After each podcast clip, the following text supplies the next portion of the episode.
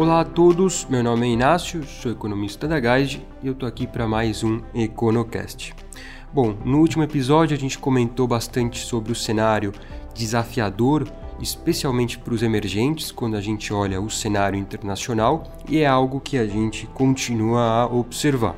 Nos últimos dias, a volatilidade nos mercados lá fora segue em elevação.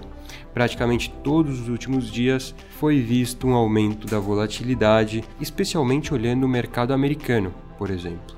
Isso está em meio a uma tensão comercial maior. Nos últimos dias se intensificou a chamada guerra comercial e o Donald Trump, presidente americano, segue sinalizando que mais tarifas vêm pela frente, de olho na redução ou visando a redução do déficit comercial que Estados Unidos tem com a China.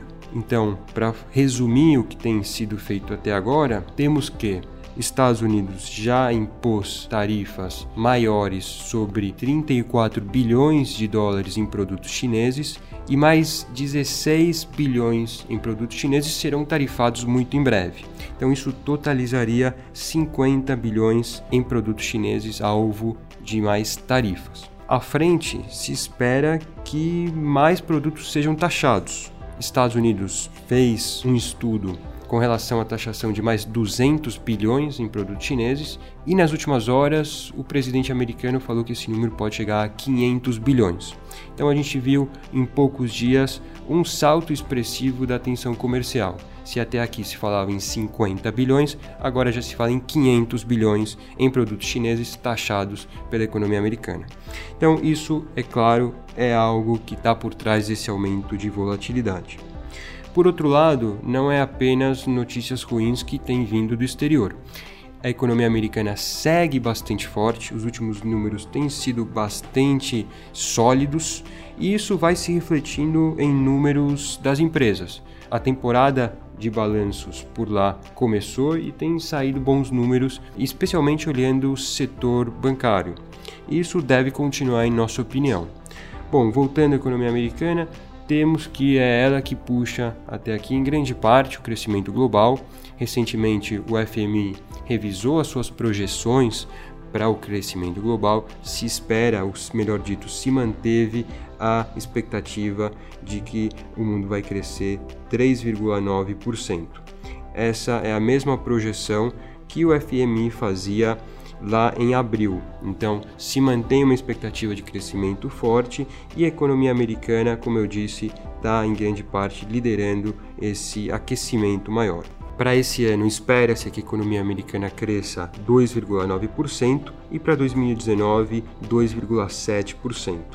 Talvez na contramão foi revisado para baixo o crescimento de zona do euro, Japão e Reino Unido. Então, economias ainda importantes, mas que ao contrário da economia americana tem decepcionado um pouco nos últimos meses. Olhando emergentes, temos também que o crescimento do Brasil foi revisado para baixo de poucos meses para cá.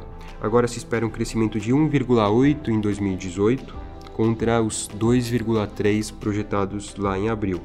E para 2019 se mantém a expectativa de crescimento de 2,5%. Vale salientar que o FMI, ao projetar 1,8% de crescimento de PIB, para este ano está ainda um pouquinho mais otimista do que o mercado de modo geral. Olhando o mercado, como a gente falou no último episódio, é, a projeção está por volta de 1,5%. Entre os riscos, o FMI ressaltou a questão da guerra comercial. Então a gente volta a essa tensão, especialmente envolvendo Estados Unidos e China, sendo um possível risco não só para esses países, mas também para o crescimento global que ainda não foi revisado, é verdade, mas se segue essa tensão, é possível que a gente veja um mercado e o próprio FMI menos otimista quanto ao crescimento do mundo como um todo. Falando em riscos, vale destacar um outro ponto sobre a economia americana. Afinal, há uma sinalização crescente nos mercados de uma recessão à frente. A probabilidade de recessão nos próximos 12 meses olhando, a economia americana está por volta de 10%. Isso considerando modelos estatísticos que têm sido bastante assertivos ao prever crises recentes. Então é uma probabilidade não desprezível, mas que tem crescido um pouco e tem crescido essa preocupação no mercado. A gente fez um texto em nosso blog falando exatamente sobre isso nesta semana. E a sinalização vem mais precisamente do mercado de juros. Afinal, enquanto o Fed, que é o Banco Central Americano, vai subindo juros no curto prazo, os juros mais longos de papéis de 5, 10 ou 30 anos vão recuando. E essa diferença entre os juros curtos e os juros longos costuma ser um bom previsor de uma recessão à frente. Vale destacar nas últimas duas recessões especificamente, isso aconteceu, assim como tinha acontecido nos últimos 50 anos, algo semelhante. É verdade que ainda não se acendeu um sinal vermelho, essa diferença não está tão baixa assim, mas há um sinal amarelo que nos últimos três meses a gente tem destacado. Então vale conferir esse texto no blog, é um tema um pouco mais técnico, mas ainda assim bastante relevante. A gente vai continuar atento a essa probabilidade de recessão.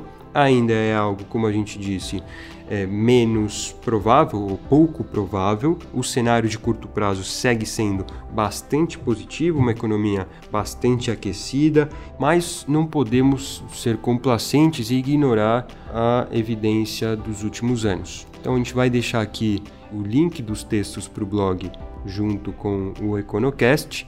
Tanto esse tema de recessão americana como essa revisão das projeções do FMI, falando sobre o quão forte está a economia americana no curto prazo, vão ficar aqui para vocês conferirem.